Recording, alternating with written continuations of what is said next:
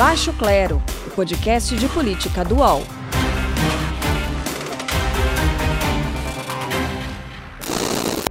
Líderes de todo o planeta participaram nessa quinta-feira da Cúpula do Clima, convocada pelo presidente americano Joe Biden, e muitas promessas foram feitas para criar uma dinâmica de desenvolvimento sustentável para o planeta. O presidente brasileiro também participou, mas não na posição de destaque que o Brasil já teve nas discussões sobre proteção ambiental. Jair Bolsonaro garantiu que o país vai alcançar a neutralidade de carbono até 2050, uma antecipação de prazo. Mas será que há um prazo possível? Será que a gente pode acreditar neste em outros pontos do discurso do presidente da República? Quem conversa conosco sobre esse e outros temas também, incluindo o cenário eleitoral para o ano que vem, é a ambientalista, ex-ministra do Meio Ambiente, Marina Silva. Muito obrigada por participar do Baixo Clero nesta noite. Eu é que agradeço. Uma boa noite. Boa noite. No Baixo Clero, sempre também os colunistas do UOL, Maria Carolina Trevisan. Fala aí, Carol. Oi, Carla, boa noite. Oi, ministra. Oi, Carolina. Diogo. E também o Diogo Schelp, a quem eu já passo a palavra. Fala aí, Diogo. Tudo bem, Carla? Tudo bem, Carol? Bem-vinda, ministra. Obrigada, é... Vou começar então perguntando o básico, né? Qual foi a sua avaliação geral do discurso do presidente Jair Bolsonaro hoje na cúpula de líderes para clima? Tem um discurso na defensiva, um discurso é, faltando com a verdade e sem credibilidade, e um presidente olhando para o retrovisor em lugar de olhar para frente. Essa foi a triste realidade da participação do Brasil, porque o presidente, na ausência de qualquer ação concreta e efetiva que ele pudesse apresentar para tentar convencer os países desenvolvidos a aportar recursos para a estratégia mercenária que eles levaram para a cúpula do clima, ele recorreu a resultados de trabalhos que foram realizados por outros governos em outras gestões à frente do Ministério do Meio Ambiente. Uma boa parte dos resultados que ele apresentou em relação à energia, em relação ao desmatamento, à redução da emissão de CO2, foi uma parte feita durante a minha gestão. Ele disse que o Brasil evitou lançar na atmosfera 7 bilhões de toneladas de CO2. Durante o período de 2003 a 2005, quando, a 2008, quando fiquei no governo, nós evitamos lançar na atmosfera 4 bilhões de toneladas de CO2. Olha, gente, infelizmente, infelizmente é um ambiente doméstico. Então, é assim mesmo. Os meus pets, eles não não entende que aqui é um set diferente, eles não gostaram do gato que passou na rua. ou então, ministra, ou então eles ouviram a palavra Bolsonaro e começaram a latir. Aí eles sabem quem é que não gosta dos animais. Isso eles sabem. Vai ver foi isso. deixa eu só perguntar, então, é, a senhora tem pet? São dois cães? É, é um cão só? São quantos animais? Eu tenho dois, tenho a paçoca, e tem o Torrone, que são meus, meus cachorros aqui de, da família. Gracinha, vai, Carol. Ministra, pensando então nesse discurso que o presidente Jair Bolsonaro fez hoje e depois na coletiva que o ministro do Meio Ambiente Ricardo Salles fez em seguida, né, anunciando essa militarização do, da fiscalização, suposta fiscalização do desmatamento, se fosse a senhora lá na cúpula, ou se fosse a senhora assessorando um presidente na cúpula, que política pública seria importante nesse momento? Em qual das pautas é, é, ambientais? O que, que é mais importante nesse momento ser discutido? Bem, eu não gosto de ficar falando por hipótese, porque eu saí do Ministério em 2008 por divergências com o governo à época mas deixando um resultado de um plano de prevenção e controle do desmatamento que reduziu o desmatamento em 83% durante quase uma década. Obviamente que se essas políticas tivessem continuado, hoje não se estaria lá como um problema, se estaria lá como uma grande solução, como uma inspiração, como o Brasil vinha sendo. O primeiro país a se comprometer com metas de redução, sendo um país em desenvolvimento, o país que mais contribuiu para a redução de emissão de CO2 do ponto de vista individual, nós evitamos lançar na atmosfera, só durante a minha gestão, 4 bilhões de toneladas de CO2 e fomos responsáveis por mais de 80% das áreas protegidas que foram criadas no mundo. Seriam, com certeza, outros resultados. O Brasil estaria lá para se juntar àqueles que veem no horizonte um novo ciclo de prosperidade, de prosperidade em bases sustentáveis, que é capaz de compatibilizar preservação dos ativos ambientais, desenvolver uma nova economia que seja de baixo carbono, que seja capaz de atender às exigências que estão sendo pedidas pelos cientistas, de que devemos equilibrar a temperatura da Terra em termos do aumento dela em um grau e meio Celsius, e com certeza não seria o vexame que passamos hoje, porque o Brasil não é o problema. Quem transformou o Brasil no problema foram os retrocessos, que começaram em 2012, depois foram aprofundados com o governo do presidente Michel Temer e agora foram a situação de completo descontrole, desmantelamento, desgovernança pelo governo Bolsonaro. O presidente Bolsonaro foi para a cúpula, né, como eu disse, totalmente na defensiva, falando inverdades, Aliás, geralmente as pessoas falam em verdades para os outros. O presidente Bolsonaro foi falar em verdades para ele mesmo, porque só ele acredita no que ele diz. Ninguém ali acredita que ele está fortalecendo o IBAMA, ninguém acredita que ele iria aumentar os recursos da gestão ambiental e muito menos de que eles têm pretensão de reduzir desmatamento. O que ele quer é ter dinheiro, inclusive como disse hoje a matéria da Malu, de que ele quer criar uma milícia é, para a Amazônia, uma espécie de paramilitares para a Amazônia. Se ele quisesse conversar sério, é para fortalecer o IBAMA, o ICMBio, o processo de monitoramento, fortalecer os orçamentos do Ministério do Meio Ambiente e do IBAMA, não é? e não para colocar recursos né, para criar uma força militar. Isso é o sonho dele, de ter o controle militar da Amazônia, para implementar projeto de mineração, grandes rodovias e grandes hidrelétricas, ou seja, vetores de desmatamento, para implementar pecuária extensiva, não é? E com isso, inclusive, prejudicar nossa agricultura. Se fosse um governo sério, iria lá para falar de agricultura de baixo carbono, não só como retórica, mas como ação concreta. O programa já existe, mas nunca foi alocado recursos não é, suficientes para ele ser alavancado, nem na época da Dilma, nem na época do Temer, e muito menos com o Bolsonaro. O Plano Safra, com mais de 200 bilhões não é, para dois anos, até acho que vai até o ano agora de 2021, ele colocou apenas 1% para o programa ABC, Desse jeito, nós nunca vamos ser agricultura de baixo carbono. Infelizmente, a gente viu ali né, as pessoas sonhando, pelo menos é, a União Europeia, o Reino Unido, é, os Estados Unidos, a França, é, ou a União Europeia está na França, né, o Japão, e o Brasil reivindicando voltar para o passado, totalmente na defensiva, juntamente com o Putin, com o primeiro-ministro da China. Bom, é, a gente ouviu, né, como a senhora disse, o presidente falar em acabar com o desmatamento até 2030. É, essa é uma promessa que vem sendo repetida né, nas últimas semanas. E a gente viu na semana passada, ministra, a troca do superintendente da Polícia Federal no Amazonas, né, o superintendente Alexandre Saraiva, que denunciou um esquema de extração ilegal, citando inclusive o nome de Ricardo Salles, né, o ministro é, do Meio Ambiente, nessa investigação que ela trata, na verdade, de um esquema que capta essa madeira de um ponto onde não é possível fazer essa retirada, onde isso é ilegal, mas com documentos de outro ponto, numa espécie de esquema de esquentar, né, de notas que esquentam essa madeira extraída ilegalmente. Será que existe um risco, pergunto na avaliação da senhora, de que é, o desmatamento ilegal, na verdade, seja legalizado e essa seja a estratégia para 2030?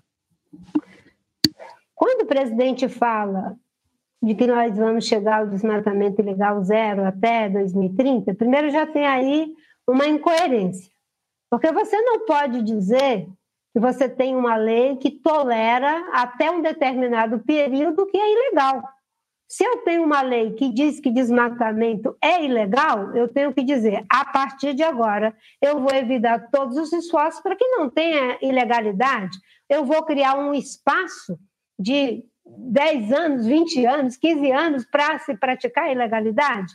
Está errado, já a partir daí. E o Brasil tem todas as condições de zerar desmatamento. Estava caminhando nessa direção, nós saímos de 27 mil quilômetros quadrados para 4 mil e poucos quilômetros quadrados. O presidente Bolsonaro, na gestão dele até aqui, nós já tivemos um acúmulo de 2019 até é, 2020, me parece, um aumento de cerca de mais de 40% do desmatamento só na gestão do presidente Jair Bolsonaro.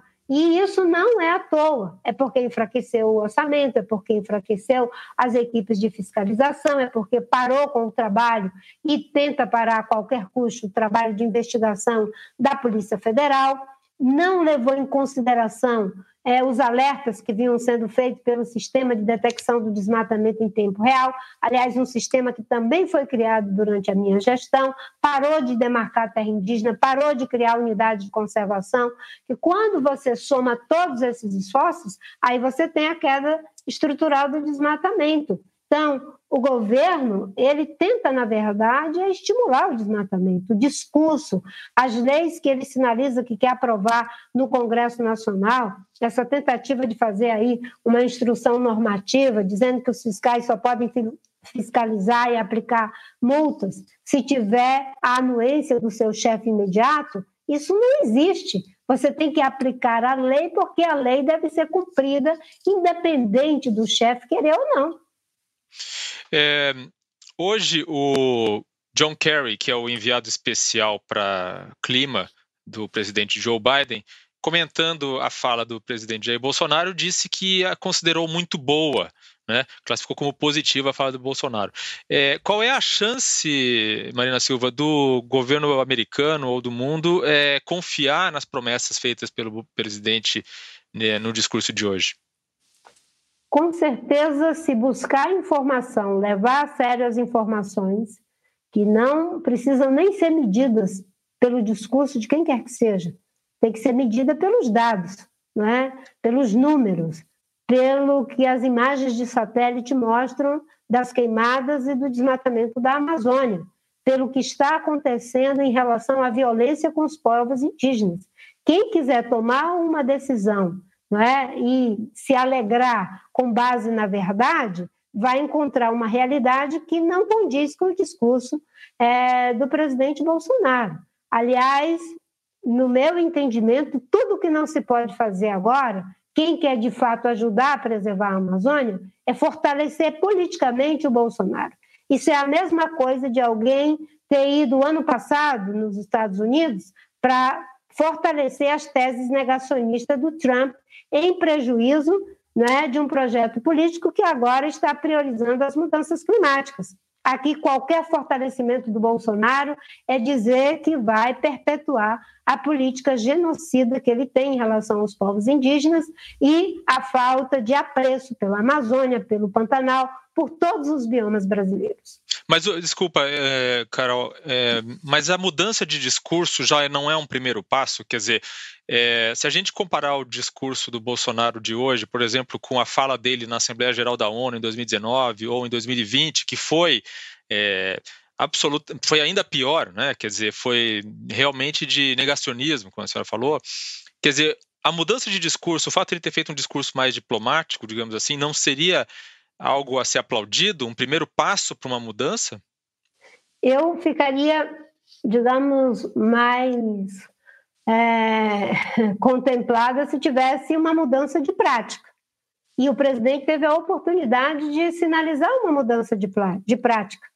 Ele tem uma fiscalização e uma investigação da Polícia Federal, em que é feita a maior apreensão irregular de madeira da história do Brasil com uma investigação com base em inteligência, em prova documental, feita por um delegado experiente da área de combate a crimes ambientais, né? e o ministro do Meio Ambiente vai fazer reunião com os criminosos, colocar em dúvida o trabalho da Polícia Federal e como prêmio esse agente público recebe, nas vésperas da cúpula do clima, uma exoneração.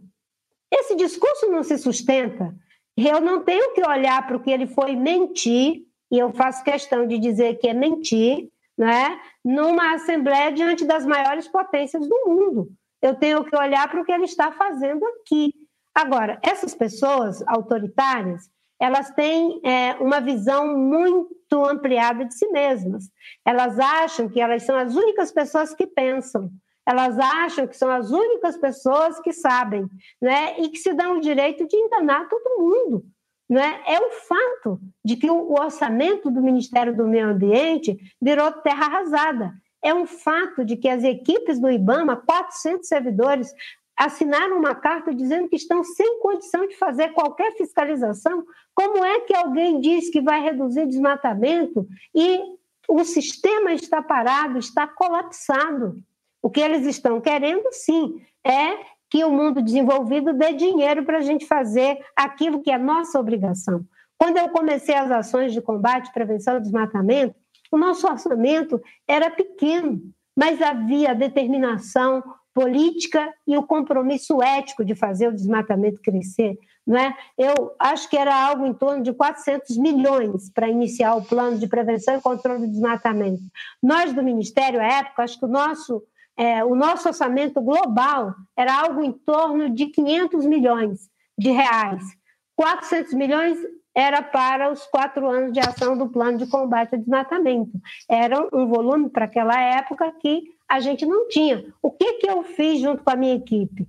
Nós fizemos um plano integrado com 13 ministérios. O sistema de detecção do desmatamento em tempo real, quem aportou o recurso foi o Ministério da Ciência e Tecnologia, que já tinha. A infraestrutura logística, uma boa parte era dada pelo COTÉ, que era, é um órgão do Exército. O trabalho de ordenamento territorial e fundiário foi feito com o Ministério é, é, é do Desenvolvimento Agrário e a FUNAI. As ações de fiscalização e controle, otimizamos os esforços do IBAMA com os esforços da Polícia Federal. E em muitas questões, o próprio Ministério da Integração dava suporte, eram 13 ministérios, inclusive o Ministério de Relações Exteriores, porque na hora que nós conseguimos o resultado, nós conseguimos sinalizar que nós íamos assumir meta de redução voluntariamente e de que nós iríamos é, mudar toda a trajetória da discussão do protocolo de Quioto.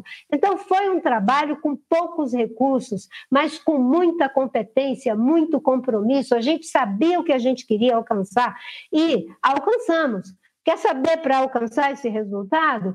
Foram apreendidos né, um milhão de metro cúbico de madeira, foram criadas 24 milhões de hectares de unidades de conservação, foram colocados na cadeia 725 criminosos, entre eles 125 agentes públicos que estavam envolvidos em casos de corrupção. Nós implodimos 86 pistas clandestinas dentro da Amazônia e fomos capazes de vedar o crédito para todos os ilegais criar mecanismo de punir quem derrubava, quem plantava, quem comprava, quem transportava.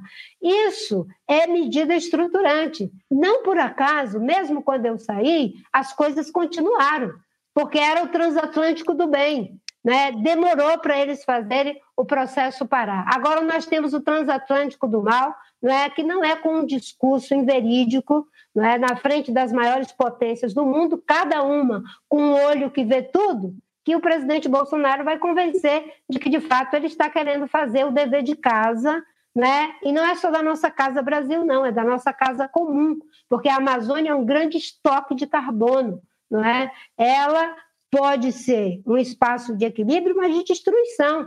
Não por acaso ela lança não é, mais de 20% da água doce que é lançada nos oceanos. Ela que evita a alta saturação dos oceanos, é ela que ajuda no equilíbrio né, do clima do, do, do, mundo, do regime de chuvas, é, a gente tem uma soberania responsável. Nós somos responsáveis por nós mesmos, que os maiores prejudicados seremos nós. Nós só somos uma potência agrícola porque nós somos uma potência hídrica. E nós só somos uma potência hídrica porque somos uma potência florestal.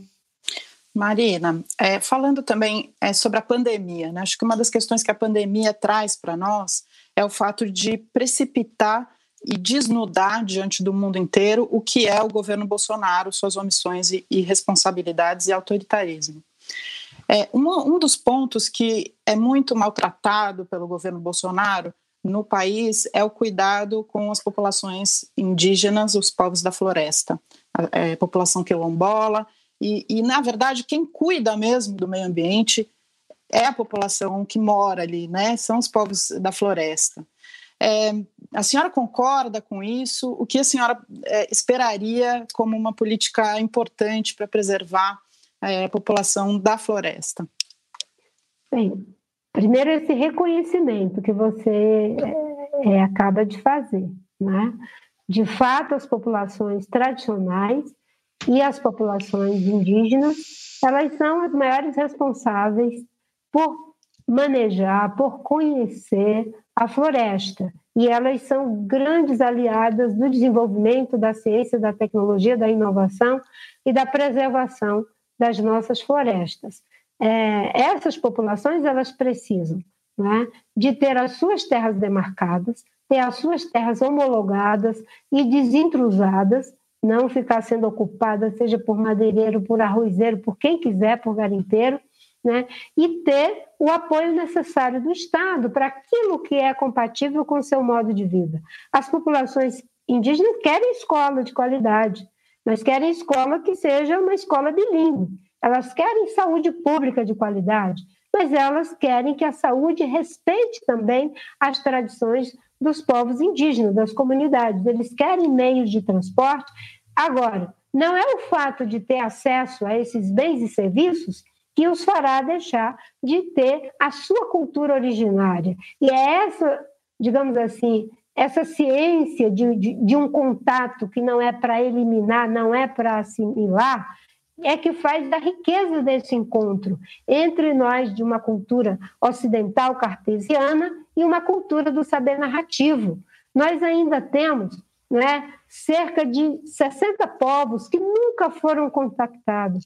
A gente tem ideia do que, que significa isso?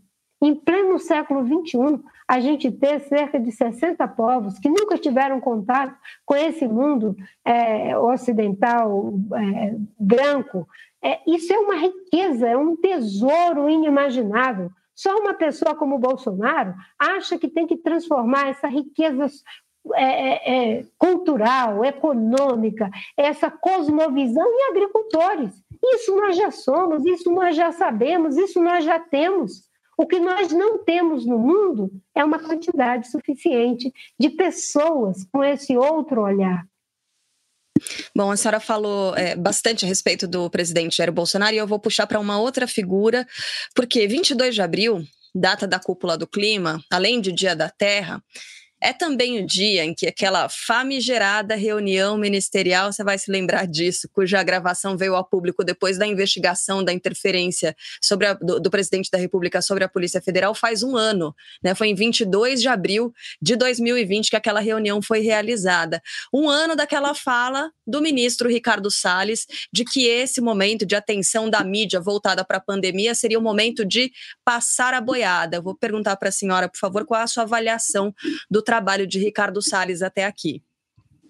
Bem, ele tem feito de tudo para colocar a pata do boi é, por sobre os povos indígenas, por sobre é, a Amazônia, o Cerrado, aonde puder. Ele tentou até na Mata Atlântica, que já, já existe apenas 8% de um bioma que já foi um milhão de, de, de quilômetros quadrados, né?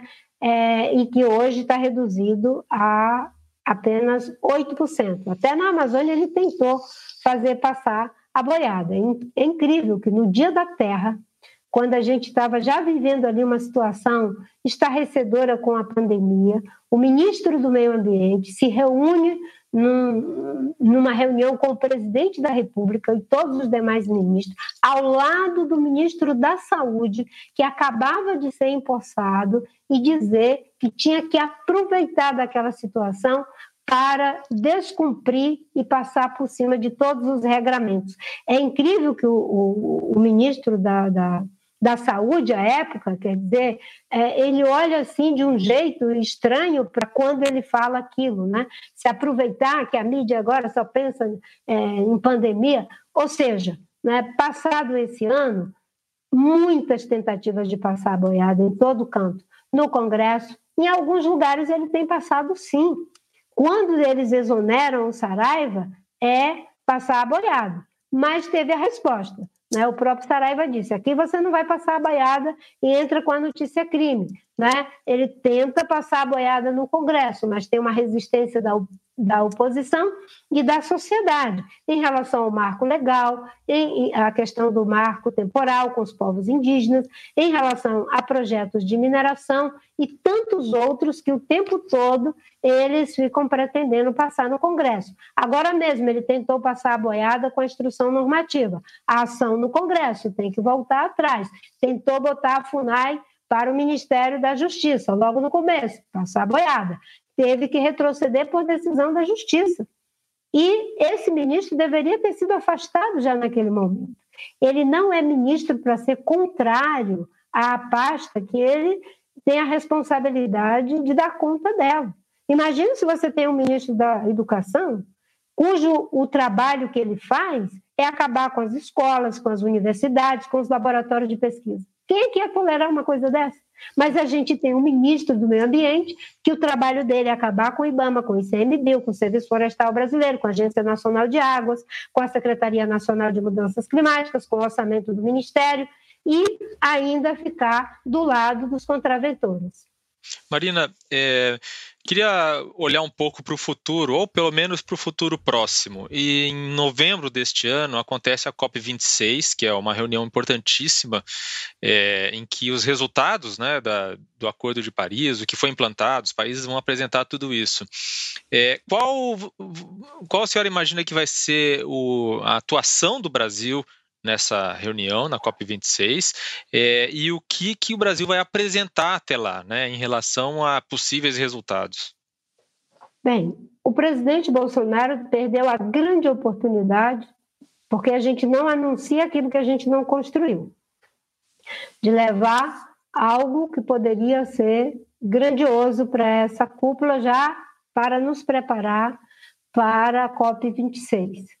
Até lá, né? já temos aí menos de um ano, eu espero Sim, que tenhamos é, lições aprendidas e que não se vá lá para fazer discursos ou para querer fazer chantagem com os países em desenvolvidos de que vai fazer o dever de casa só se nos pagarem para isso. Eu acho que é, é o mínimo que se deseja para o Brasil. Com esse governo, eu te digo que é impossível chegar com algum resultado que possa ter qualquer credibilidade. Né? Infelizmente, esse governo não tem nenhuma credibilidade. É claro que existe o discurso diplomático, e quem é de governo sabe disso. Um governo nunca, a não ser que seja o Bolsonaro né? ou o Trump, que fica falando, é, enfim, desaforo para outros governos. As pessoas têm uma linguagem civilizada, mas daí a transformar isso em algum nível de credibilidade, aí são quilômetros de distância. Então, esse governo tem muita dificuldade. Primeiro, desmatamento aumentando, queimadas, né, emissões de CO2, né, as ambições estão é, subfaturadas, né, porque, na verdade, eles estão fazendo é uma pedalada climática. Então, não vejo como chegar com qualquer coisa que possa ser animadora. E num contexto que teria tudo para chegar. Primeiro, né, agora você tem, além da União Europeia, você tem os Estados Unidos, o Reino Unido, o Japão, todos perfilados na mesma agenda. E isso vai mudar não é, a dinâmica do mundo. Aliás, o presidente John Biden foi feliz com essa cúpula. Além de ser uma preparatória, é um espaço para que cada chefe de Estado faça o seu discurso.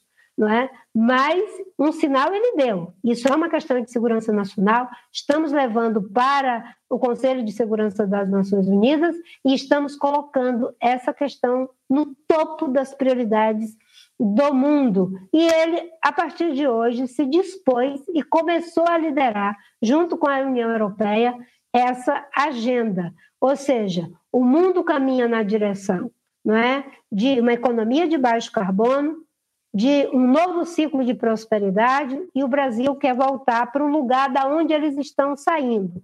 Você veja que o presidente Biden, né, ele teve um altíssimo nível de adesão na convocação que ele fez.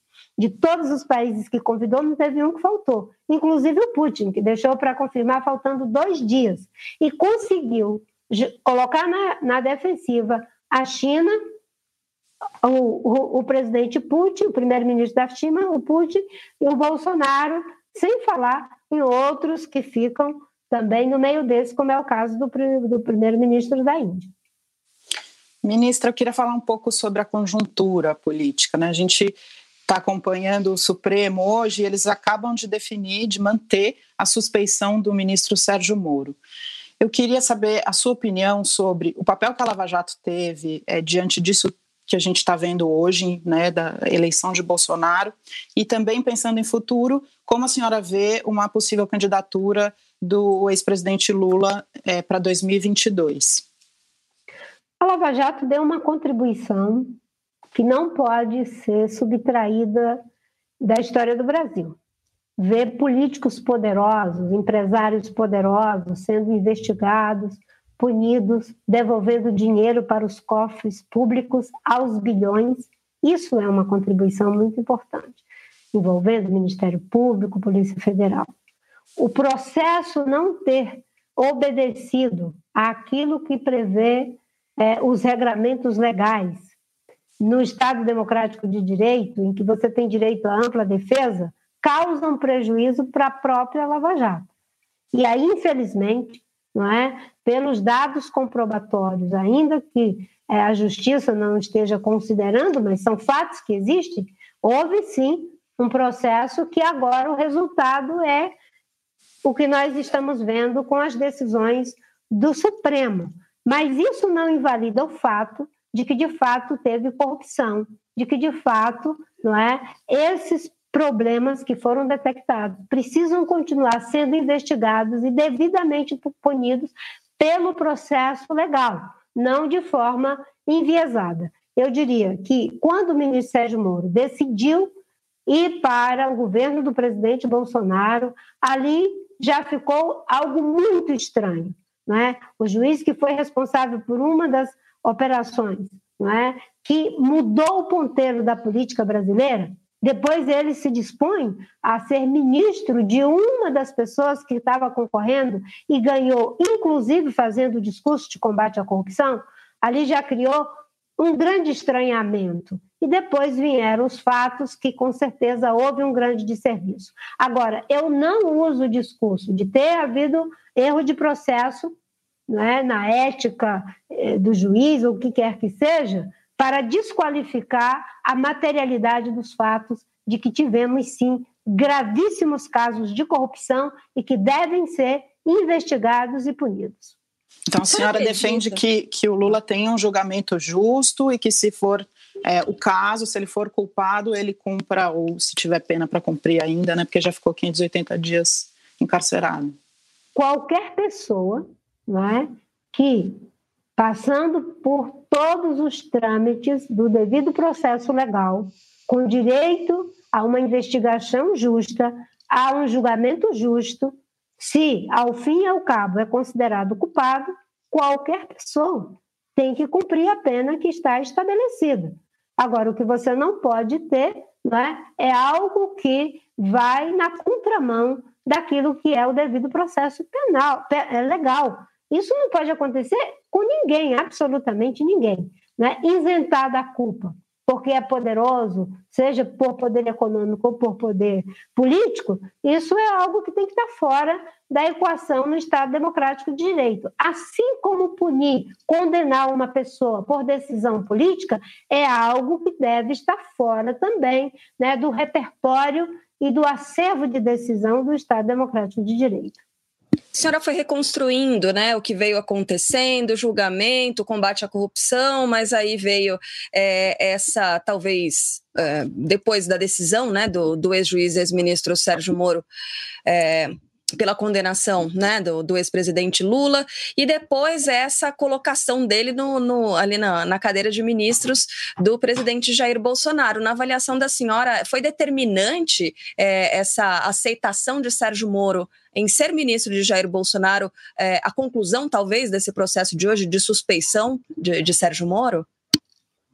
Bem, os, os ministros do Supremo, eles não fizeram esse julgamento em função da decisão política do, do, do ministro Sérgio Moro.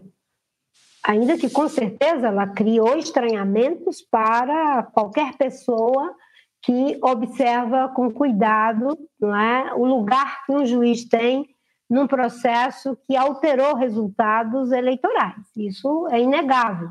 Eles se ativeram à materialidade dos fatos. Não é? E o que está sendo revelado pelo olhar da justiça, pela decisão da justiça, é de que há suspeição. E, em havendo a suspeição, tem que se fazer o que a justiça está determinando. Até para que a gente não use de dois pesos e duas medidas. Eu não defendo justiça como vingança, eu defendo justiça como reparação. Seja para quem for, você tem que obedecer o trâmite legal. Eu nunca me esqueço, quando eu era senadora, que a gente teve o problema daquele deputado lá do Acre, Delbrando Pascoal, que era acusado de, de fazer execução de pessoas e de ter assassinado uma pessoa num processo terrível com uma motosserra. E eu nunca me esqueço que uma vez eu estava numa das comissões, até numa reunião especial em que estava sendo feita uma oitiva para ele, e, e ao final da reunião, uma pessoa se aproximou de mim, ainda com aqueles gravador tijolão, e me perguntou: senadora, é, é verdade que ele espancava a mãe dele? Eu falei: eu nunca ouvi falar disso. Aí ele disse: não, mas dizem que ele espancava. Eu digo: nunca ouvi falar disso. Mas diga, senadora, essa pessoa se dizia jornalista, eu não o conheço, certo? É uma pessoa que chegou comigo se dizendo jornalista, não tinha nenhuma identificação no gravador. Ele disse, mas diga que é, porque a senhora tem tanta credibilidade que se a senhora disser, todo mundo vai acreditar e vai ajudar, inclusive, na cassação dele. Eu digo, meu filho, aí é que eu não tenho o que dizer mesmo, porque se eu tenho alguma credibilidade, como é que eu vou dizer uma coisa que eu nunca vi falar que esse homem batia na mãe, é, que ele é, fazia execuções de pessoas das formas mais cruéis? Isso está no processo, nas denúncias, é, fartamente documentado. É, justiça não é vingança. Você não pode querer obter um resultado né, para coisas lícitas por meios que não são lícitos. Ministra, é, com a entrada é, de Lula no jogo eleitoral, agora que ele se torna elegível, né, com essas decisões do STF, como que a senhora avalia que será o governo Jair Bolsonaro daqui até o final de 2022, até o dia das eleições? Eu olho para o conjunto da obra. No conjunto da obra, agora a polarização com o ex-presidente Lula o deixa com certeza bastante é, estremecido, mas não vamos nos esquecer que ele tem sobre seus ombros né, a quantidade de pessoas que perderam suas vidas, o colapso do sistema de saúde, a grande quantidade de pessoas que estão passando fome nesse país, e obviamente que nós sabemos que já estávamos numa crise econômica que se agravou muito com a pandemia, para que a gente não faça discurso fácil, mas não ter uma visão de priorizar né, uma renda emergencial, que pudesse assegurar que todas as pessoas cumprissem o isolamento social, porque o isolamento social precisa ser financiado, como está sendo financiado nos países em que ele aconteceu, e ainda com todas as dificuldades que eles têm por lá. Imagine num país como o nosso. Agora, o que, é que nós temos? Nós temos cerca de 119 milhões de lares passando fome, desses 119 milhões, 17 milhões de lares não têm o que comer, é de cortar coração quando a gente vê as matérias, as pessoas, a situação que as pessoas estão vivendo. Então, o presidente Bolsonaro tem tudo isso e ainda tem uma indisposição né, com a democracia, com a liberdade de expressão, tem uma visão equivocada de uso de de, de, de uma visão fundamentalista mesmo, de só atender aos seus. Ele acha que para ele é impossível governar numa democracia, o tempo todo ele flerta com o autoritarismo, e de sorte que, olhando para o conjunto da obra, eu vejo que ele terá muita dificuldade. Deveria ser caçado agora pelo impeachment, deveria ser afastado, porque afastado é um ato de legítima defesa da vida das pessoas, da saúde pública. Boa parte do que não foi feito na saúde pública se deve a uma ação do presidente Bolsonaro. Cada ministro que entende de saúde, não é? o Pazuello não, que não era, enfim, o lugar dele. Nunca foi, nunca deveria nem ter aceito. Né?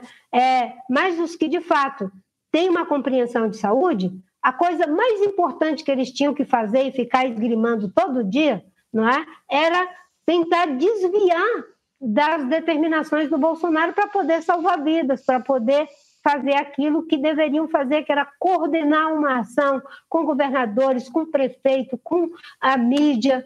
Vocês veem, agora que eles conseguiram aprovar uma campanha é, em relação à questão de uso de máscara, alguma coisa desse nível. Gente, já passou é, é mais de um ano que a gente está nessa situação. Se não fosse o trabalho de vocês, da mídia, orientando a população, isso aqui estaria.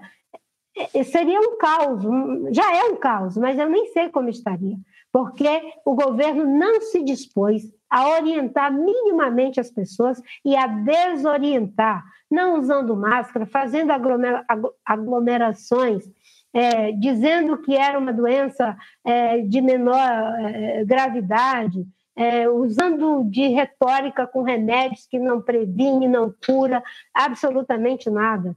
Não existe isso em nenhum lugar do mundo. Né? Uma amiga minha um dia desse disse a Ilona né, que dos governos eleitos, com certeza o presidente Bolsonaro é o pior de todos na condução da pandemia. Marina, quando a senhora deixou o Partido dos Trabalhadores em 2009, é, falou em implementar essa é, política muito fortemente, que é a política socioambiental, né, do, da sustentabilidade. Neste momento do mundo, é uma pauta das mais importantes, né? se tornou ainda mais importante do que naquele momento. Então, seria muito importante também que a senhora voltasse aí para a arena pública, né, para essa discussão. A senhora pensa em 2022 disputar é, para Senado, para governo ou até para presidente? Existem muitas formas da gente estar na arena pública. Né? Eu me considero uma pessoa que está na arena pública, é, independente de estar, digamos, numa disputa política institucional. Eu estou me dispondo nesse momento a debater um projeto de país. Eu já saí candidata por três vezes, acredito que dei uma contribuição antecipando a importância desse tema já em 2010, a mesma coisa em 2014, agora em 2018, fazendo uma verdadeira pregação no deserto para uma agenda que agora se revela a mais importante do mundo, sendo tocada pelas principais potências do mundo, aonde né, a prioridade está no topo. Essa é a agenda mais importante porque é, o desespero bateu. Nós podemos chegar ao ponto de não retorno. E ponto de não retorno significa nós podemos, pela ação humana, destruir as condições que viabilizam a existência da vida. Isso é algo impensável. Alguém é, tem ideia de por que, que todo mundo agora, essa é a prioridade das prioridades? É exatamente por isso. E eu espero que a gente ainda esteja no ponto de retorno. E vamos fazer tudo o que é necessário. Né? Para quem entende a agenda, que já colocava isso desde sempre, isso vem sendo debatido desde a década de 70, certo? É, para um cientista, para um ambientalista, para quem entende do assunto, é desesperador verificar que nós ficamos 30 anos fazendo retórica em vez de fazer o dever de casa. Né? E eu espero que esse tema esteja na agenda de todos os candidatos. E o que eu quero? Debater um projeto de país eu participo de uma articulação, a rede, né, com o PDT, o PSB, o Cidadania, o PV, e o que eu tenho dito? Chega dessa história de ficar fulanizando o processo político. Vamos discutir o projeto de país, porque essa fulanização leva a uma polarização que, ao fim e ao cabo, só tem prejudicado o Brasil. Não é ficar pensando, olha, é essa pessoa, depois a gente inventa um projeto. Não. Qual é o melhor projeto? Depois do melhor projeto, debatido inclusive com a sociedade, a gente pensa, não é? Qual é a pessoa que pode tornar esse projeto vitorioso para evitar, não é? Que volte o passado com os seus erros, a sua falta de autocrítica e para evitar que esse presente que está sepultando o nosso futuro permaneça. Esse é o debate que eu tenho insistido e dele eu me disponho a participar e estou participando. Bom, o fato é que é, com essa polarização que a senhora citou, Lula de um lado, presidente Jair Bolsonaro de outro, se abriu uma verdadeira avenida, né, que é, nela se espera que uma frente ampla, e muitas pessoas falam sobre isso, é, se coloque nessa disputa para 2022. É, a senhora, então, entendi que se coloca na discussão para uma uh, composição de chapa para concorrer à presidência da República. Quem é que mais pode compor essa frente ampla? O debate tem que ser da construção de um projeto e para compor essa frente ampla, não vamos nos esquecer da contribuição da sociedade. Existe uma coisa que as pessoas acham que o eleitor, o cidadão, é apenas para votar. Nesse momento, não é. Há um descrédito na política, uma apartação na política, essa reconexão tem que ser feita. E ela não é feita se for só no momento da eleição. O debate é: os progressistas, não é? a esquerda não dogmática, não populista, é, a centro-esquerda, a centro-direita, tem que fazer o debate do horizonte do Brasil que a gente quer. Eu insisto na tese, né? nós empobrecemos demais o debate político e por isso que a gente está nesse não lugar de não política, de não gestão, de não noção civilizatória de tudo que é o Bolsonaro. É porque nós já temos é, uma ancestralidade polarizada de colônia e, e, metrópole, de império e república, de agricultura e indústria, de democracia e ditadura, aí depois foi empobrecendo. Você nota que a gente vem de uma polarização para nos livrar da opressão da, da, metrópole, depois a gente vai discutir qual é o regime de governo, depois a gente vai discutir qual é o modelo de desenvolvimento, aí eu vou dar um pulo aqui, a gente vai discutir qual é o regime democrático, aí começa o empobrecimento. É a Arena ou MDB, PT ou PSDB. E agora nós estamos discutindo o nome de pessoa, é Lula ou é Bolsonaro? Isso é o empobrecimento da política.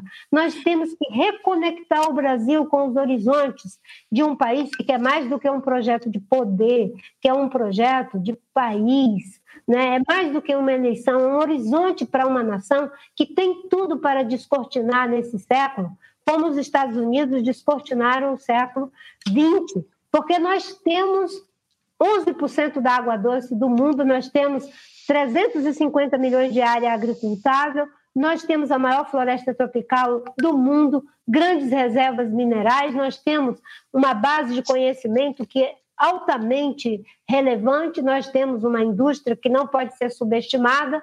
Enfim, nós somos um país que pode criar um novo caminho, uma nova maneira de caminhar.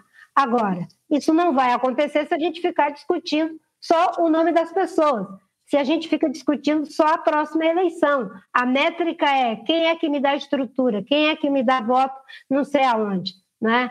Como diz o Gilberto Gil, o povo sabe o que quer, mas também quer o que não sabe. E o que o povo quer e pode até não saber, usando aqui a licença poética é, é do nosso grande é, é, artista, poeta e cantor Gilberto Gil, é o seguinte: o Brasil tem que se, se integrar à disrupção tecnológica que vai dar um avanço, já deu um avanço exponencial né, nos processos produtivos e vai gerar problemas. Bilhões de pessoas vão ficar desempregadas. Como é que nós vamos fazer frente a isso com uma educação de qualidade que agora está na situação em que está? Nós temos que nos integrar ao debate das mudanças climáticas e um novo ciclo de prosperidade. Nós temos que estar aptos para os esforços globais de acabar com as desigualdades sociais Essas são as grandes agendas, e o Brasil é o país que já tinha até iniciado isso, e sendo justa com o governo do PT, uma discussão econômica com o governo do PSDB, que equilibrou a nossa economia. É aí que eu queria chegar, ministra. Me desculpa, eu sei que a senhora vai dizer que eu estou empobrecendo o debate, mas eu tenho que insistir. A gente pode, consegue prever para 2022 rede e PSDB integrando a mesma frente?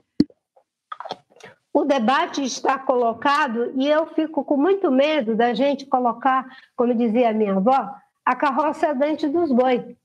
Porque é isso que acontece sempre. Você pega as siglas, faz o cálculo, quantos prefeitos, quantos vereadores, quantos governadores, e é isso que é a razão para sair juntos. Não é essa a razão para sair juntos. A razão para sair junto é qual é o conteúdo, qual é o compromisso de qualquer que seja a aliança. É uma aliança que fortalece a democracia, a dignidade humana, o combate às desigualdades sociais? É a aliança que rompe com a visão desenvolvimentista para uma visão sustentabilista? Hoje, não tem como fugir dessa agenda, seja socialista, seja capitalista, conservador, reacionário, progressista, você terá que ser necessariamente sustentabilista, porque todos precisarão de terra fértil, água potável, ar para respirar, um mundo que seja capaz de sustentar a vida. Esse é o debate. Esse é o debate que está posto e, para mim, ele é a base de qualquer aliança. Marina, eu queria fazer uma última pergunta antes da gente terminar, já que a gente está falando sobre alianças e sobre como enfrentar esse autoritarismo do governo Bolsonaro. Eu queria é, saber da senhora o que, que, a senhora acha, como que essa oposição ao, ao governo, ao bolsonarismo, pode fazer para dialogar com uma parte muito importante dos apoiadores do Bolsonaro, que é, é o público evangélico. Por que, que é, a oposição não consegue dialogar com esse público? O que está acontecendo? O que, que teria que ter sido feito ou fazer daqui para frente? Primeiro, eu acho que é não tratar é, os cidadãos que professam uma fé, seja ela qual for, como sendo algo homogêneo.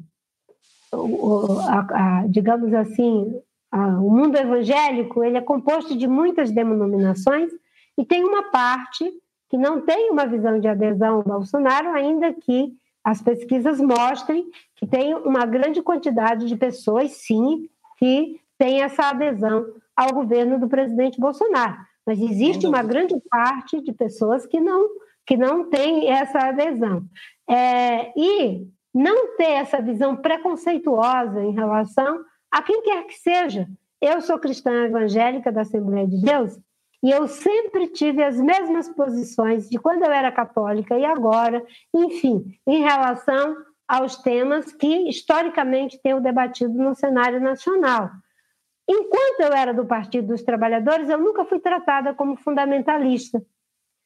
E eu nunca mudei as posições que eu tinha. Foi ao ser candidata à presidência da República começaram a me rotular de fundamentalista.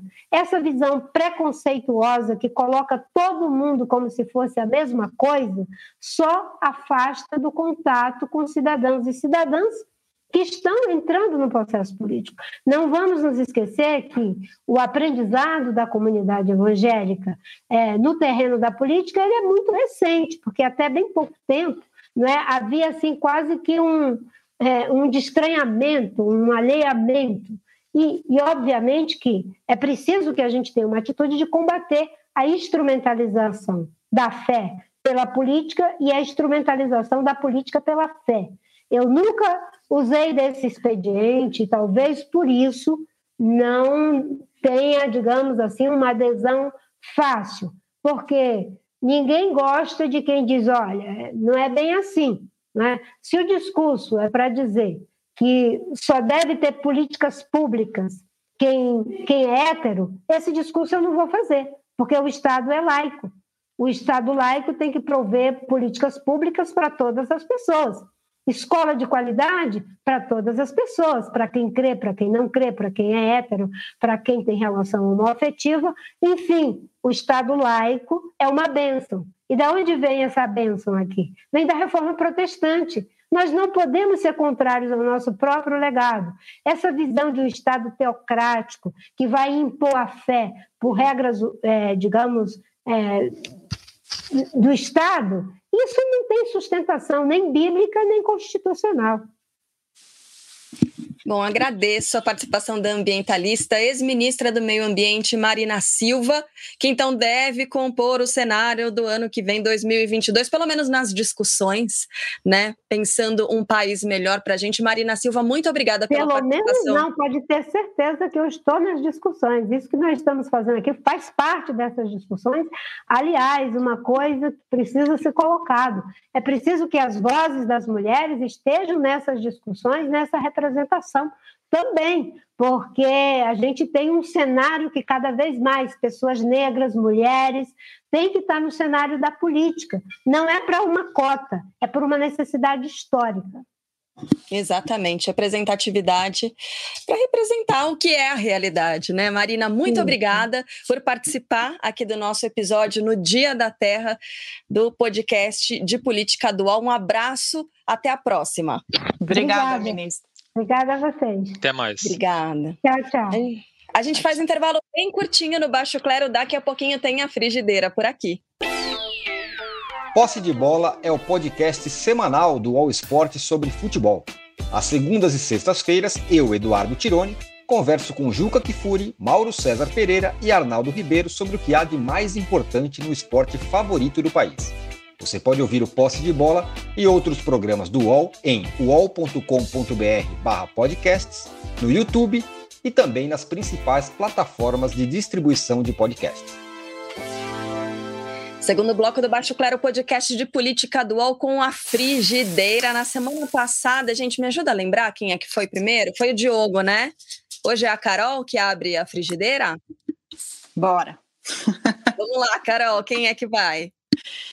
Cara, eu essa semana eu fiz um, uma série de reportagens com o Jamil Chad, colunista que mora em Genebra, de direitos humanos, aqui do UOL, UOL Notícias, e foi, foram reportagens reveladoras. A gente teve acesso a uma reunião em que participou a secretária da Família, Angela Gandra, e era uma reunião com partidos políticos ultraconservadores, como o Vox da Espanha, em que ela revelava quais são as estratégias que ela tem feito aqui no Brasil para implementar essa agenda que tem aí o, guarda-chuva da família, mas que é uma agenda também de extrema direita, né? Então de retrocessos em direitos, né? Ela era um, era um evento em que se combatia a ideologia de gênero, que é um conceito pejorativo em que guarda aí os direitos é, sexuais e reprodutivos, em especial o que está ligado à agenda LGBT. É, por conta disso, e também por conta é, de uma outra questão que está relacionada ao, a um aplicativo, de, de novo surge essa ideia de um aplicativo de denúncia para crianças denunciarem violência doméstica. Então, a minha frigideira hoje é a Damares, porque esse aplicativo, inclusive, que ela hoje é, publicou no, no Twitter dela, falando sobre o caso de um menino que foi morto, um menino de três anos, Christopher, que foi morto no sul do país por, pelo padastro, por maus tratos, né, que é uma questão super séria. Ela diz que está acompanhando essa questão, ninguém sabe como, ela sempre fala, está acompanhando os casos mais polêmicos e tal, mas a gente não sabe bem como. E aí hoje ela disse que tem que vai lançar esse aplicativo. Eu fui atrás de saber o que é o aplicativo. De fato, tem o UNICEF e outras organizações aí da cooperação internacional importantes de defesa da criança, mas o UNICEF disse que não é exatamente um aplicativo de denúncia. Claro que uma criança não pode pegar o celular do, do agressor e mandar uma denúncia pelo celular do agressor, né, por um aplicativo. Então, um pouco mais complexo e, e, mais difícil você proteger as crianças é, da violência doméstica, da violência invisível. E, e Damares vem é, articulando com a segurança pública isso, né? Claro que, que, a polícia precisa estar bem preparada, mas não é a punição que vai fazer diminuir a violência é, contra as crianças e contra as mulheres, enfim. Então, por isso, por conta dessa política ultraconservadora e populista, a Damares vai para minha frigideira hoje. Damares, Diogo Schelp. E aí, quem é que vai para a frigideira, na sua opinião?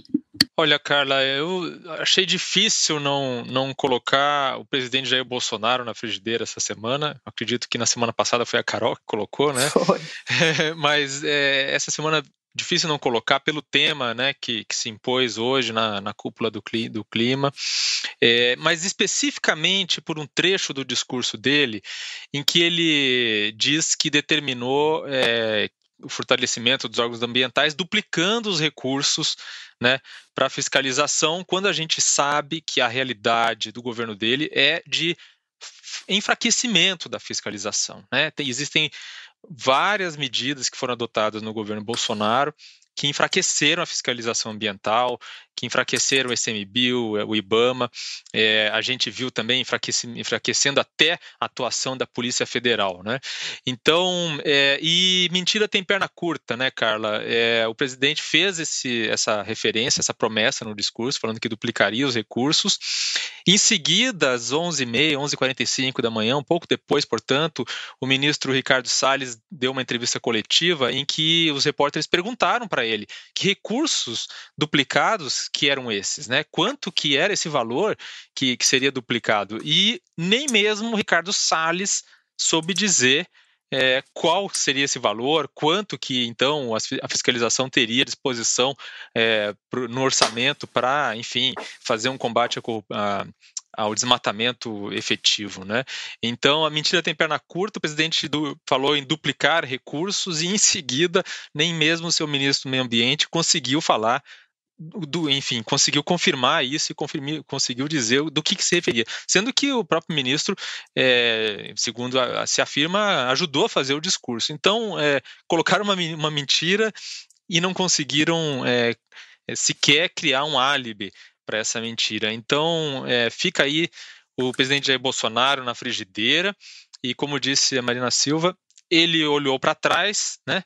Falou do, de conquistas do passado, fez promessas para um, um futuro longínquo e nada, né? Apresentou de concreto a respeito do presente. Jair Bolsonaro na frigideira do Diogo nessa semana. Eu achei até que seria o Salles, por causa daquela polêmica envolvendo a cantora Anitta.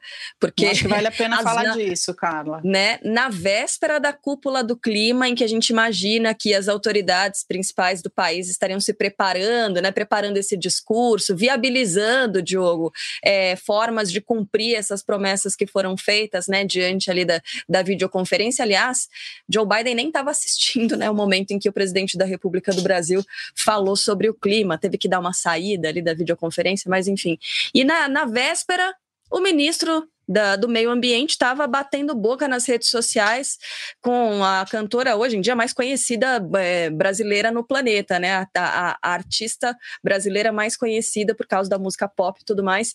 É, foi isso é bem sintomático, né, Carol? É, essa também esse comportamento da cortina de fumaça, de criar é, um episódio para que as pessoas dele. fiquem olhando e, e enfim, não, não discutam o que realmente importa. Carla, eu achei, eu vi ontem à noite a, e a resposta dele para ela, assim, é reveladora dos preconceitos dele, né? Impressionante, porque ele fala do conhecimento dela de geografia, da geografia do Brasil, dos sistemas, dos biomas do Brasil, que ela não teria capacidade de fazer isso. Por que ela não teria? Porque ela é mulher, porque ela foi pobre. Qual que é o preconceito, a interseccionalidade que ele está lidando aí? Ou são todas essas coisas juntas, né? E a Anitta ali respondeu de forma muito coerente Quer dizer, quem é o, o ministro é ele, ele tem que prestar contas para a sociedade. Se ela está fazendo uma crítica, ela tem todo o direito de fazer uma crítica. Fora os milhões de seguidores que a Anitta tem, né? Então, realmente. bom, então tá bom, Salles. Se safou por pouco, hein, dessa frigideira. A gente encerra por aqui esse episódio do Baixo Claro, podcast de política dual. Na semana que vem tem mais Diogo. Um beijo para você, se cuida, hein? Um beijo, até mais. Beijo, Carol. Até semana que vem. Beijo, Carlos. Beijo, Diogo. Tchau, pessoal. Obrigada. Tchau, tchau, gente. Baixo Clero tem apresentação de Carla Bigato, Maria Carolina Trevisan e Diogo Schelp. Produção, Laura Capanema e Gabriel Toueg. Edição de áudio, João Pedro Pinheiro. Coordenação de Juliana Carpanês e Marcos Sérgio Silva. Está encerrada a sessão!